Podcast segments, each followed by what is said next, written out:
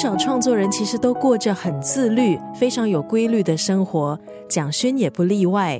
原本在学校教课，可是，在五十岁那年，他却辞职。理由很简单，他说他很久没有在草坪上看书了。辞职后，他就独自一人搬到了池上。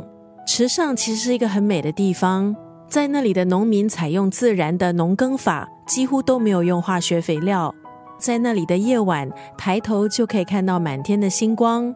在那里的农民日出而作，日落而息，吃过饭八点多就睡了。这样的生活听上去是不是觉得很枯燥、很单调？但是蒋勋说，这其实就是他要找的生活。他改造了一座废弃六十多年的老宿舍。入住之后，他清晨四点多就起床散步，用手机拍下沿路的美景，也会常常在他的社交媒体上分享。在废弃的农舍里作画写作，享受慢活。曾经看到报道，蒋勋老师说，他觉得现在的自己真的很富有。他还利用了废弃的粮仓，打造了一间小型的艺术馆。今天在空中就要分享蒋勋老师在他的面部上写下的这一段文字。因为岁月一次次淘洗沉淀，鲜艳耀目的颜色会褪淡，轮廓分明的形状会褪淡，执着坚持、自以为是都会褪淡。